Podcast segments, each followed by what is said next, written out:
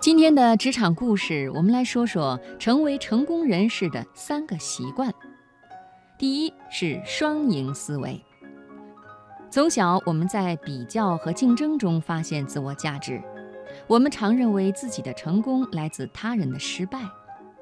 即使合作可以带来更大的利益或者更加健康的人际关系，我们仍然想着我赢你输，并且将全部的精力投入到竞争中。有不少人，只要想得到他们所要的，就会一心求胜，凡事以我为中心，不顾别人的利益，这就是典型的“我赢你输”的思维。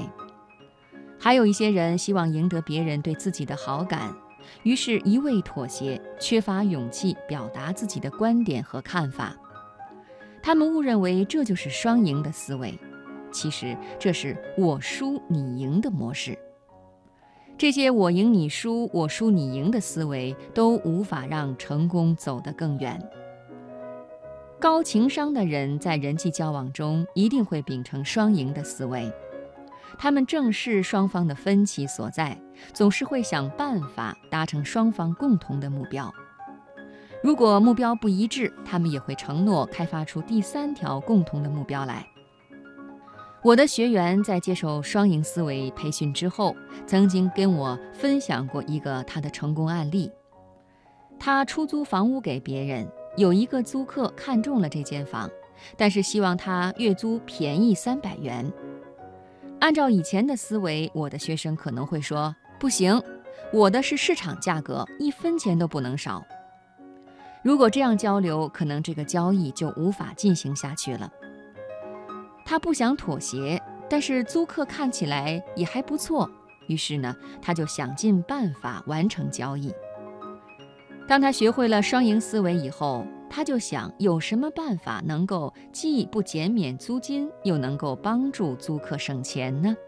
于是他给租客提了一个建议：为了更好地体谅租客搬家的难处，他会给他七天的免租期。这样计算下来，虽然租金没有减少，但是实际上省下来的钱也达到了租客当初的期望。就这样，他们愉快地达成了目标。如果我们总是能够站在对方角度思考问题，如果我们能够理解并且尊重别人的想法，如果我们在人际交往中不断地寻找互利互惠、两全其美的解决方案。如果我们相信有第三个替代方案来实现双赢的结局，那么我们的工作和生活都将因为良好的人际关系而获得高效的发展。第二个好习惯就是先去了解对方，再让别人了解自己。我们在人际关系中总是感觉到很委屈，为什么我们总是不被别人理解？我付出了那么多，为什么却受到如此不公平的待遇？人际交往中，一个重要的原则是：索取之前，你需要先付出。如果想获得别人的理解和支持，你首先得想办法了解对方。了解一个人难吗？答案是很难，但也不是很难。如果你不善于倾听，你永远走不进一个人的内心。如果你懂得倾听，你就会获得信任和支持。我的一个亲戚事业很成功，但是却处理不好和孩子的关系。儿子读初中开始就不太愿意和他交流，他们每一次的讨论都不欢而散。有一次，亲戚流着眼泪对我说，自己为了培养这个孩子，甚至不惜放弃事业。可是孩子整天逃课，连一句话都不愿意跟他说，真是感到人生的失败呀。我后来找了一个机会，带着他的孩子出去喝咖啡。孩子跟我说，我爸爸从来都不愿意听我说我的想法，他总是指责我上课不认真，对不起他当年为了陪伴我而放弃高薪的付出。孩子跟我说，每次听到这样的话，孩子心中只有厌烦。史蒂芬·科维曾经说过：“听比说难上百倍。”在这个焦躁的社会里，很难再找到人愿意听你说话，然后理解你，和你进行心与心的交流。人们或者不愿意听，或者敷衍的听，又或者好为人师，迫不及待地讲大道理、给建议。一个真正有效的倾听，是具有同理心的倾听，是放弃自我的动机，而真正站在对方的角度，了解别人的观点，感受别人的内在世界。同理心的倾听，不代表你要认同别人的观点，但是意味着你是真正在关心别人，并且真正想了解别人的处境。几年前，我的秘书有一段时间对工作十分懈怠。工作错漏百出，我和他进行过一对一的指导，我刚开了个头，他就哭了。我递上纸巾，默默地陪伴，直到他心情平复以后，主动向我讲述了他因为家庭的困难而影响了工作。我站在他的角度倾听和理解，没有指责，也没有给出建议。最后，他在不断倾诉中自己找到了解决方案。很多时候，你只要真正去关心别人，具有同理心的倾听，你就打开了别人的心扉。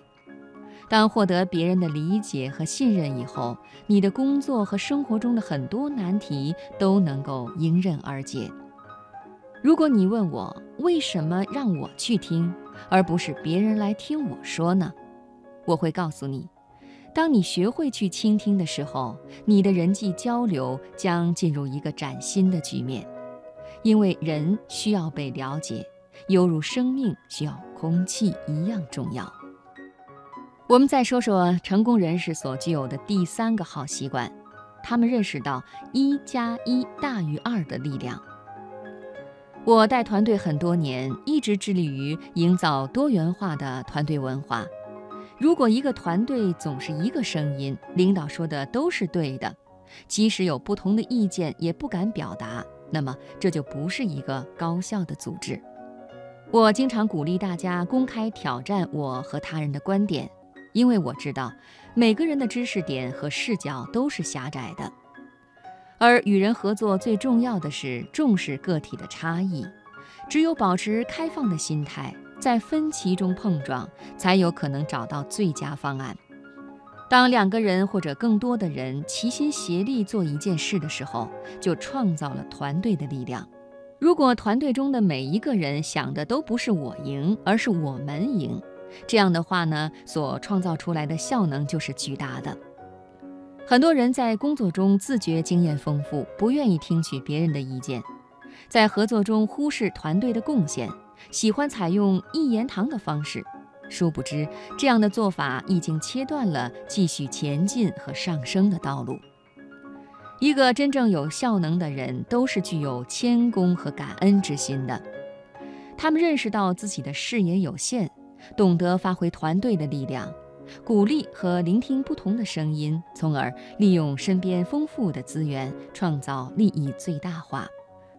我们必须学会尊重并且接受一个事实，那就是人与人之间是有很大的差异的。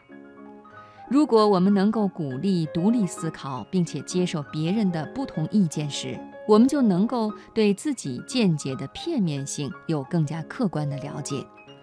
双赢思维和了解别人的这两个习惯，都是团队合作的基础。